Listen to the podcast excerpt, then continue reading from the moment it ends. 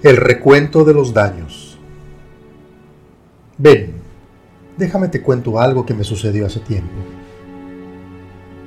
A todos nos gusta recordar lo bueno que nos ha pasado en la vida. Nos encanta transmitir a las personas nuestras vivencias. Es tentador revivir a cada instante esos momentos gloriosos que hemos vivido, tanto que no perdemos la oportunidad de platicarlos a cualquiera que esté dispuesto a escucharlos o simplemente recordarlos en silencio. Las glorias pasadas siempre fueron memorables. Desde que la humanidad existe, ha utilizado diferentes métodos para transmitir sus conocimientos, ya sea de boca en boca, por escrito, con canciones, o cualquier medio que le garantice de alguna manera que su humanidad persistirá a través del tiempo, siempre dejando huella de su devenir, de su historia y de sus proezas. Así lo hemos hecho y así seguiremos haciéndolo mientras la humanidad exista. Eso hace que el ser humano trascienda. Si los conocimientos no se transmitieran, no habría crecimiento. No existiría memoria que nos mostrara lo que ya se vivió, y así, en el mejor de los casos, progresar.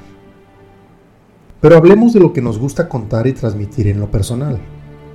Así como convivimos, o por lo menos lo intentamos como humanidad, también actuamos como seres individuales. Nuestro futuro depende en gran medida de lo que hemos hecho en el pasado nos gusta vanagloriarnos de nuestras proezas de antaño y recordarlas de cuando en cuando con esa emoción que nos provocó en su momento. Es la emoción lo que en realidad nos gusta. No es tanto el hecho en sí. Puede ser que el suceso carezca de importancia relevante, que no haya modificado para nada algún aspecto importante de la vida. Lo que es cierto es que nos provocó un sentimiento. Esa emoción agradable o no siempre derivó en un sentimiento digno de ser recordado. Aquellos momentos que nos quitan el aliento, de alguna manera el corazón y la mente los registra para siempre. Son guardados en lo más profundo de nuestro ser y al pasar de los años se vuelve parte importante de nosotros. Viven en nuestro corazón y serán recordados constantemente. Pareciera que somos unos constructores incansables que van pegando ladrillo a ladrillo en una pared infinita acomodando las piezas de tal manera que vayan construyendo algo digno de ser recordado, hasta que nuestro paso por esta vida haya terminado. Por lo menos en teoría, eso es lo que creemos que vendría siendo el propósito final de nuestra vida. Pero normalmente realizamos esta obra sin tomar conciencia de lo que estamos construyendo, porque nuestra cotidianidad nos ciega, haciendo del proceso un trabajo mecánico sin mayor trascendencia.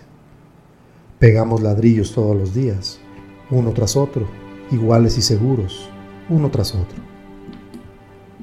Hasta que llega el momento de parar un poco. Contemplamos nuestra obra avanzada y nos damos cuenta que no es lo que imaginábamos, o por lo menos lo que teníamos planeado según nuestros cálculos.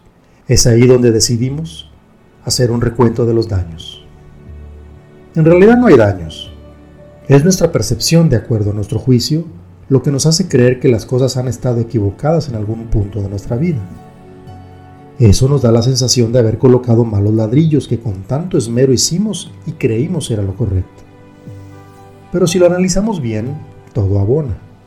Malo o bueno, todo es parte de una construcción imperfecta que nos otorga esa humanidad, perfectible y soñadora. Todo lo construido hasta el momento forma parte imborrable de nuestras vidas, nos guste o no.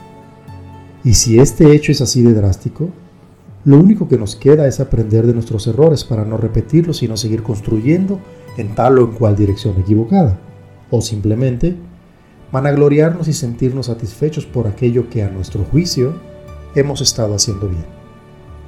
Al final, todos los ladrillos colocados hacen de nuestra existencia algo memorable, digna de ser recordada, ¿o no?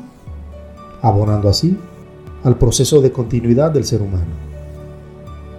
Asegúrate de escoger bien tus ladrillos, que una vez colocados perdurarán así para siempre, dejando una huella imborrable de tu paso por la vida. Construye tu obra con emoción. Pega los ladrillos de tu vida con la confianza de estar haciendo lo correcto. Eso te garantizará que quieres recordar tu obra de cuando en cuando. Y si vale la pena, seguramente habrá alguien dispuesto escucharla.